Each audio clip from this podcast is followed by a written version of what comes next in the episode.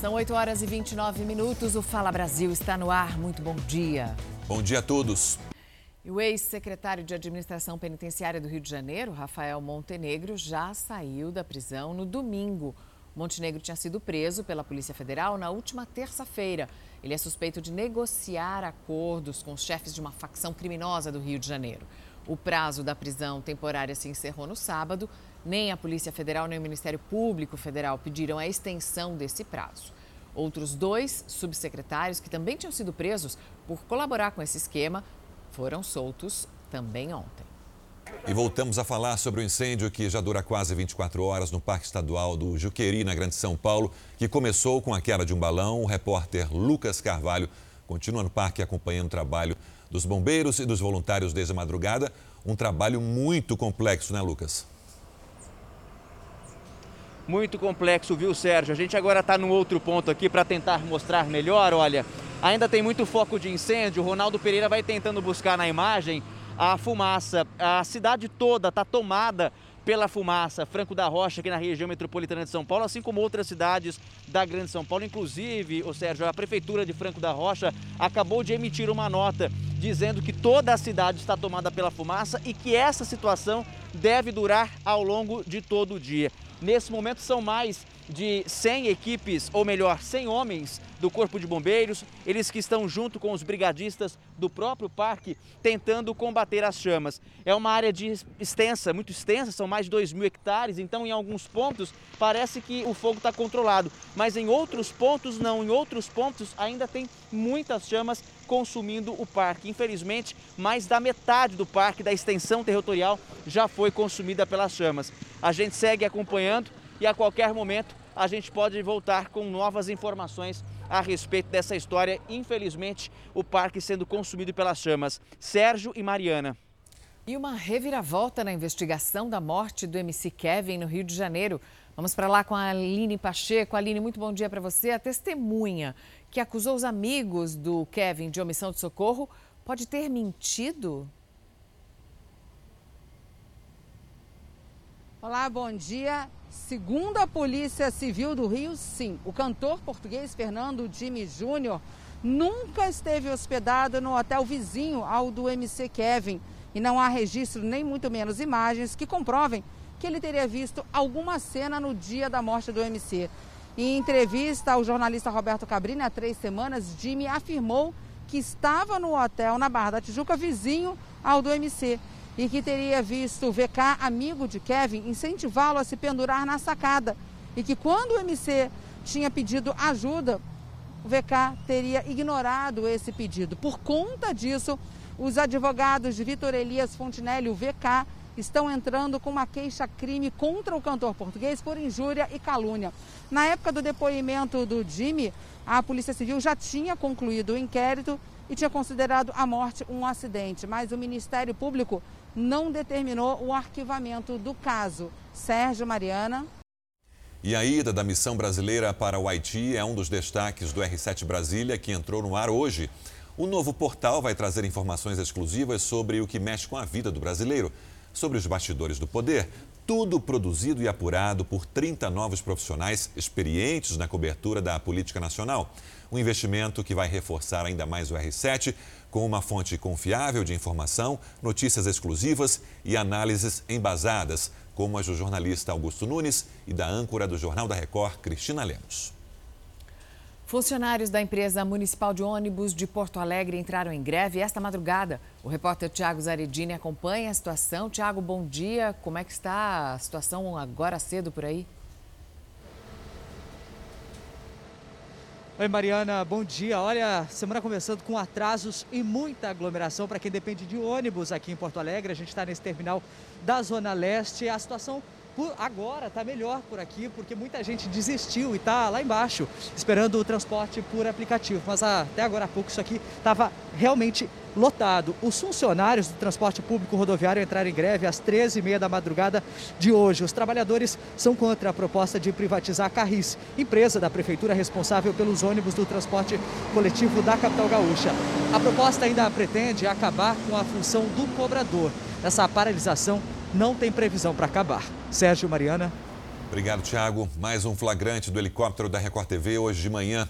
Um incêndio destruiu um depósito de reciclagem na zona norte do Rio. Os bombeiros tiveram dificuldade para chegar ao local por conta do trânsito. O fogo, nesse momento, já está controlado, não há registro de feridos. Equipes da Defesa Civil vão avaliar a estrutura do galpão. Os paulistanos foram às ruas e lotaram restaurantes e parques. Os paulistanos foram para a rua cedo nesse domingo de sol e calor. Bem antes da hora do almoço, uma das entradas do Parque do Ibirapuera estava assim, muita gente chegando. Uma parte com máscaras, outra sem. A Eliane veio fazer um piquenique com a família, quase 10 pessoas. A gente veio aproveitar o sol e trazer as crianças para se divertir um pouco. Elas dizem que há mais de um ano não vinham aqui. Por ser um parque aberto, a gente acaba não ficando muito próximo um do outro, né? não é tumultuado. E aproveitar o dia de sol, o calor, a folga, né? A Yara foi encontrar uns parentes, mas não animou ficar muito tempo no parque.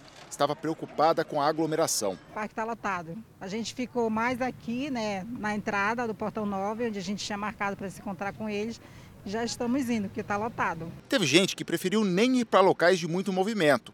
Este casal foi caminhar em um canteiro central perto de casa mesmo. Tomamos as duas doses, mas mesmo assim nós mantemos aí o uso da máscara como regra. Na mais tradicional avenida da cidade, a Paulista, o movimento também estava maior do que nos últimos finais de semana. Vai e vem na rua e aperto na barraca de pastel. A liberação dos limites de horário e capacidade de atendimento do comércio acontecem depois de um ano e cinco meses de medidas restritivas contra o coronavírus. E apesar desse maior movimento e aparente sensação de alívio, só três em cada dez pessoas no estado estão com a imunização completa. Estamos vivendo um momento de uma combinação muito perigosa. Baixa adesão da população às medidas de distanciamento, uma circulação de uma variante nova agora com alto poder de transmissibilidade, uma população ainda adequadamente vacinada com duas doses, muito baixa, um terço da população.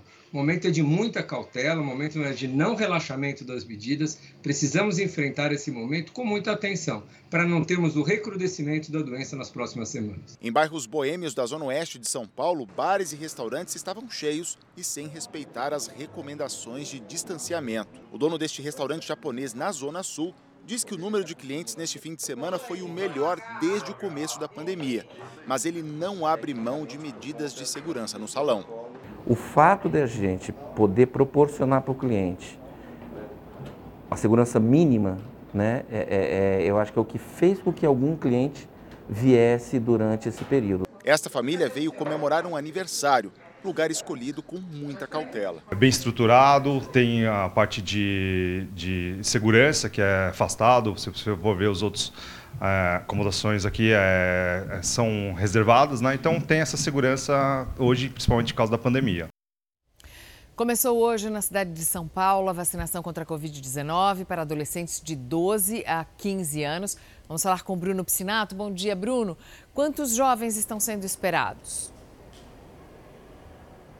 Bom dia, Mariana. São esperados mais de 92 mil jovens entre 12 e 15 anos, essa nova faixa etária, com comorbidades ou alguma deficiência permanente. Essa vacinação começa hoje, então, na segunda-feira. A gente está aqui em um posto de vacinação, em um estacionamento de um shopping na cidade de São Paulo. Está bem tranquilo. Além da vacinação desse grupo da faixa etária, tem também o escalonamento normal para quem vai receber a segunda dose. Importante lembrar, para esses jovens serem vacinados, eles têm que comparecer ao posto, levando um comprovante de residência, mas também tem que estar com os pais e levar também um comprovante médico da respectiva comorbidade, sendo aplicado apenas doses da Pfizer, que é a única autorizada pela Anvisa. Agora, uma informação importante divulgada pelo prefeito aqui em coletiva é que a cidade de São Paulo está desenvolvendo e já vai começar a funcionar no, na próxima semana um aplicativo né, que vai usar o celular e QR codes para as pessoas acessarem eventos eh, e também restaurantes, bares e com esse QR code vão ter as informações se a pessoa tomou a primeira dose, a segunda dose ou se não foi vacinado. E se não for vacinado, vacinado não vai poder entrar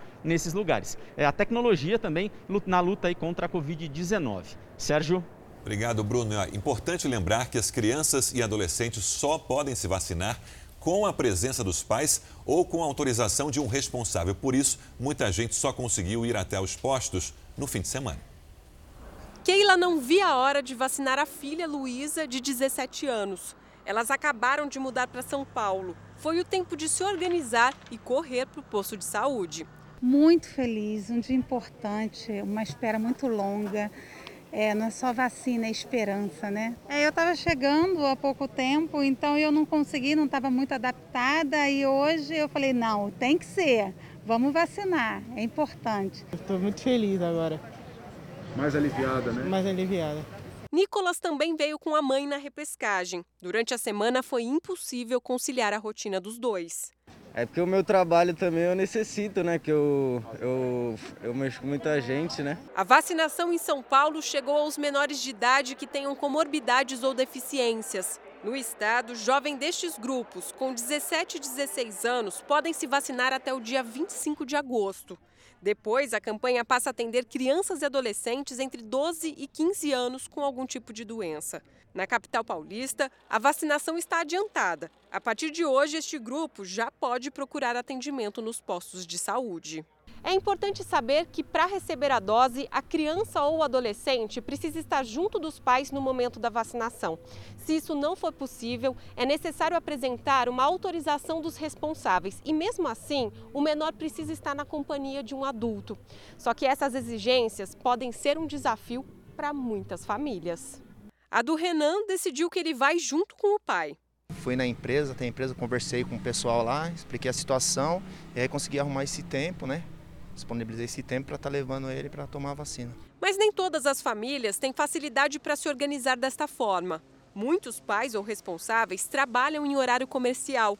Com isso, a vacinação destas crianças e adolescentes pode acabar ficando para trás. E isso é perigoso. É uma população que realmente se expõe e que muitas vezes pode até nem ter uma doença mais séria, mas pode infectar outras pessoas. Então, permite a propagação do vírus, permite o aparecimento de casos graves na família e naqueles com quem tem contato. Então, é de suma importância, agora que a gente tem vacinas disponíveis, né, um quantitativo mais significativo, que a gente cubra uma proporção maior da população. Eu não vejo a hora assim, de voltar às aulas presenciais, todo mundo vacinado, voltando a aprender. Uma dica assim, que eu dou aos telespectadores, assim, adolescente, é que liberou sua idade, vai lá, amigo, confia que é muito ruim ficar dentro de casa, não poder sair assim para os lugares mais de boa.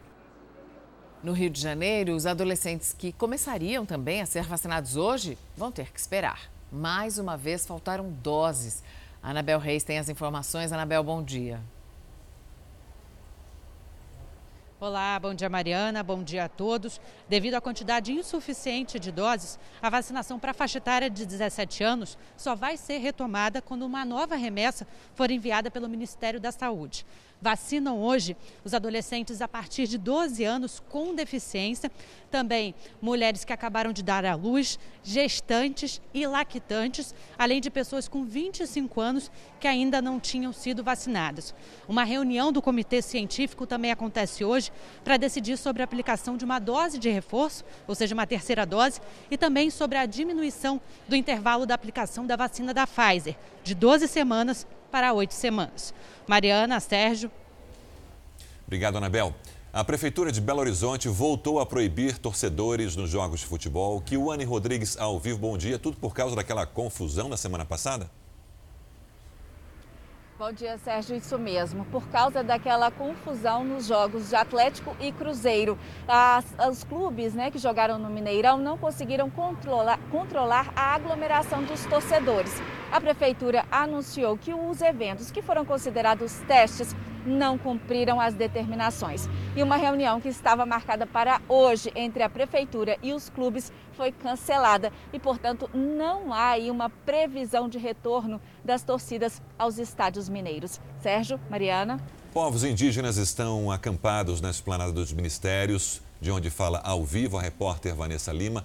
Vanessa, bom dia. Conta pra gente qual o motivo desse acampamento, desse protesto. Bom dia. É uma vigília que deve se estender até a próxima quarta-feira, quando o Supremo Tribunal Federal vai julgar uma matéria de interesse dos povos indígenas. O chamado marco temporal estabelece como áreas indígenas apenas aquelas terras ocupadas por eles até o dia 5 de outubro de 1988, que é a data de promulgação da Constituição. Ou se ficar comprovado conflito de interesse pela posse. Líderes do movimento esperam que com essa pressão o Supremo não aprove estas regras. Eles também querem alertar, chamar a atenção para o aumento da violência contra os índios. Sérgio, Mariana. Obrigada, Vanessa. Esse acampamento na esplanada dos ministérios também é destaque no R7 Brasília, que entrou hoje no ar. O novo portal traz informações exclusivas sobre o que mexe com a vida do brasileiro, sobre os bastidores do poder. Tudo produzido e apurado por 30 novos profissionais experientes na cobertura da política nacional. Um investimento que vai reforçar ainda mais o R7 como uma fonte confiável de informação, notícias exclusivas e análise embasadas, como as dos jornalistas Augusto Nunes e da âncora do Jornal da Record, Cristina Lemos. Três pessoas foram diagnosticadas com a doença de RAF, conhecida como a doença da urina preta, em Alagoinhas, uma cidade que fica a cerca de 100 quilômetros de Salvador, na Bahia. Vamos para lá com a Tarsila Alvarindo. Tarsila, muito bom dia para você. Qual o estado de saúde dessas pessoas? Bom dia, Mariana. Bom dia a todos. Dos três pacientes, um homem segue internado na UTI do Hospital São Rafael, aqui em Salvador, o outro na enfermaria da mesma unidade, enquanto uma mulher já teve alta. De acordo com dados aí da Secretaria de Vigilância Epidemiológica, três, as três pessoas apresentaram sintomas após consumirem o peixe badejo. E a doença de RAF é conhecida por causar bastante incapacidade aos pacientes, bastante dor muscular, rigidez também por todo o corpo. As pessoas chegam a ter até insuficiência renal por conta da doença. E quem tem a doença de RAF apresenta aí uma urina bastante escura, da cor de café, por conta da elevação de uma enzima, por isso chamada de doença da urina preta. Com você, Sérgio. Voltamos a falar sobre o incêndio no Parque Estadual no Juqueri, na Grande São Paulo. Lucas Carvalho atualiza a ação dos bombeiros por aí. Sérgio, nesse bombeiro, Corpo de Bombeiros, nesse momento, melhor dizendo, o Corpo de Bombeiros trabalha com 70 homens dos bombeiros e também brigadistas e dois helicópteros da Polícia Militar para tentar fazer com que as chamas diminuam. O Ronaldo Pereira vai buscando na imagem, a gente vai observando por esse ângulo da imagem que ainda há muita fumaça nessa extensa área de mais de 2 mil hectares. Pelo menos metade desse total, pelo menos mil hectares já foram consumidos pelas chamas. Incêndio que já dura 20 24 horas e começou depois da queda de um balão. Mariana. Golpistas estão acompanhando a tecnologia e inventando maneiras cada vez mais sofisticadas para enganar as vítimas. A bola da vez é o Pix. A gente conversou com um especialista em segurança na internet que identificou e bloqueou mais de 2 mil sites falsos que usam o nome Pix como isca. Ele mostra agora como a gente pode se proteger. O golpe chega por SMS e quem não estiver atento pode ter prejuízo e dor de cabeça.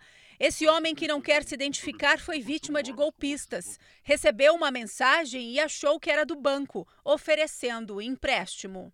Ela entrou em contato comigo, ela falou: Ah, foi aprovado, parabéns. Ela falou: Só que agora você precisa comprovar uma renda. O prejuízo dele foi de 800 reais. Ela tem um sistema tão atualizado que ela chegou a me mostrar um cartão digital com meu nome, você acredita? Mariana também recebeu uma mensagem oferecendo um desconto na fatura na conta do celular. Eu achei estranho, falando de um super desconto no valor, era de 30 e, 30 e poucos reais, falando para pagar por Pix. Era um golpe sim, e por sorte ela não fez nenhuma transferência. Algumas horas depois, a empresa enviou um informativo dizendo que eles não fazem nenhum tipo de é, solicitação de pagamento via Pix. O Pix caiu no gosto do brasileiro. Segundo a Federação Brasileira de Bancos, em 2020, 51% das transações no país foram feitas por celulares ou tablets. Em um único dia, este ano, o Pix registrou mais de 40 milhões de transações em um período de 24 horas. Então, o Pix é bastante popular e justamente por esse motivo é que os fraudadores estão focando em usar o tema do Pix nas suas fraudes. O golpe ele ocorre justamente por isso, por essa falta de prudência do consumidor, desse cuidado, né? Procurar sempre pensar que existe alguém que pode agir de má fé. Os criminosos fazem de tudo para você pensar que o SMS é real.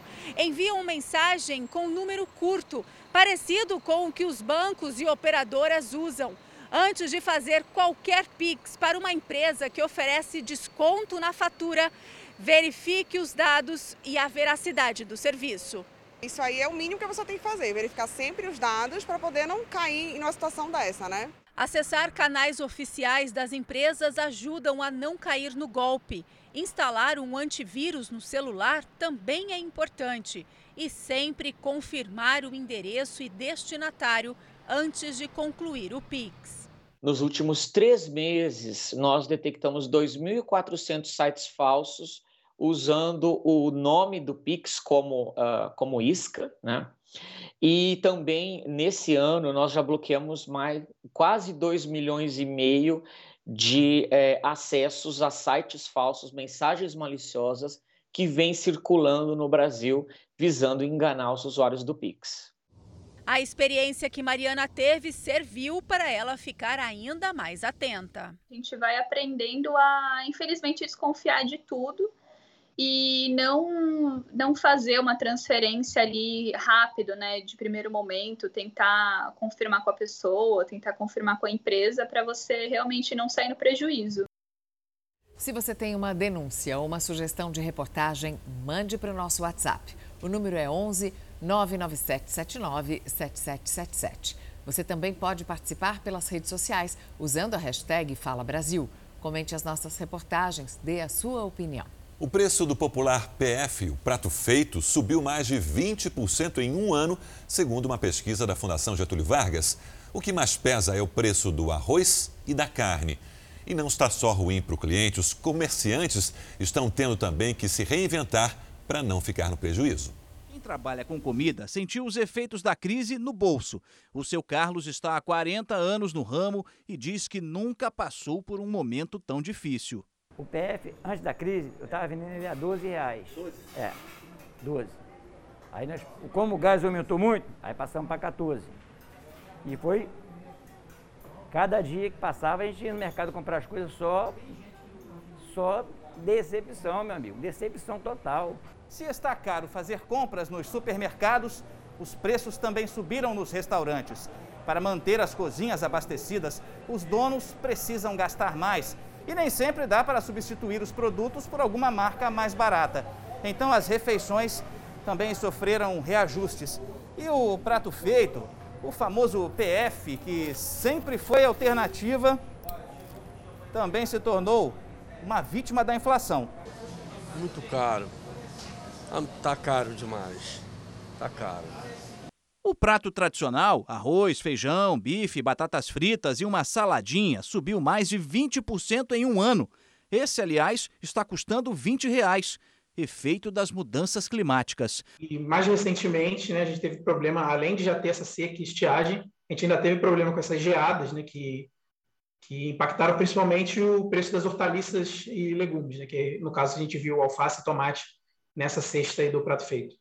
E é por isso que o segredo para não perder o cliente é usar a criatividade. Aquele negócio, você faz uma comidinha diferente hoje, amanhã faz outra diferente amanhã, e mais em custo no caso, que o pessoal, que o povão gosta, que o povão é aquele negócio, o povão é, gosta de comer bem, né? E os moradores de Joinville, em Santa Catarina, estão recebendo a vacina contra a Covid numa região diferente do corpo, não é no braço. As doses estão sendo aplicadas perto da cintura da pessoa, ali meio na barriga, no alto da perna. Segundo a prefeitura da cidade, a ideia é minimizar as possíveis reações geradas pelos imunizantes, como dor no local. O município ressalta que o efeito da vacina não está relacionado ao local da aplicação. E se alguém fizer questão de receber a dose no braço, é só pedir para a equipe da saúde. Agora, acho que se eu pudesse escolher, eu escolheria no braço mesmo.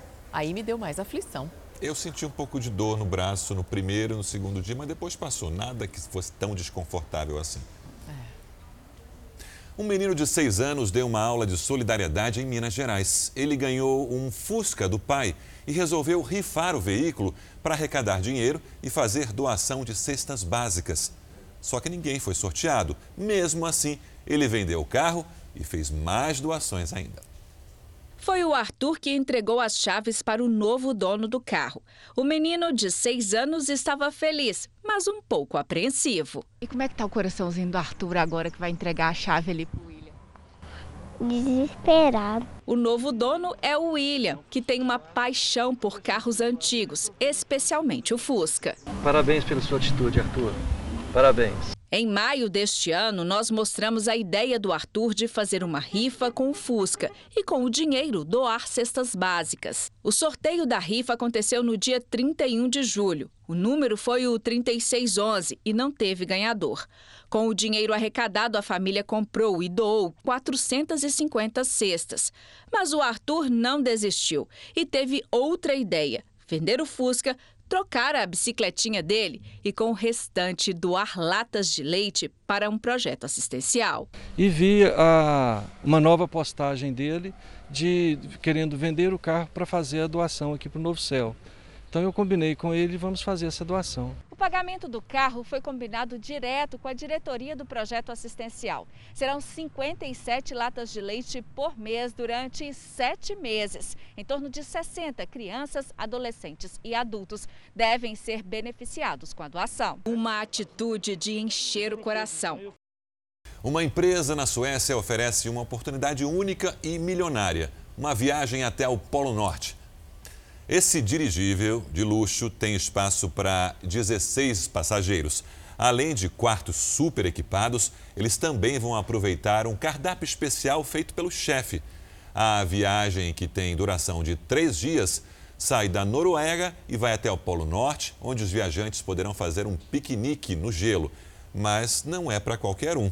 Quem quiser participar, como a Mariana, vai ter que desembolsar mais de 1 milhão e 200 mil reais. A primeira viagem acontece, programa-se Mariana, para o final de 2023. Seria uma delícia acompanhar essa viagem. Imagina ver uma aurora boreal aí de um dirigível. Maravilhoso, mas não como passageira pagante. Eu iria como jornalista fazendo reportagem. Ah, porque a diária ficaria em torno de 400 mil reais. o Fala Brasil termina aqui. Para você, um ótimo dia.